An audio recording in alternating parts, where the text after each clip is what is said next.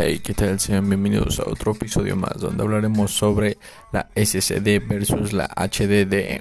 Diferencias. Como ya conocemos y hemos visto, la principal diferencia se fundamenta en la tecnología de cada una de las unidades de almacenamiento que tenemos en el mercado. En la mayoría de PCs coexisten aún ambos tipos de unidades, especialmente los tipos ya montados o portátiles de gama media. ¿Cuál es mejor? La importancia de conocer las estructuras técnicas de estos dispositivos nos ayuda a conocer y entender que ambos son eficientes como unidades de almacenamiento, por ello es algo complicado determinar cuál puede ser mejor. Por lo tanto, analicemos un poco estas estructuras técnicas.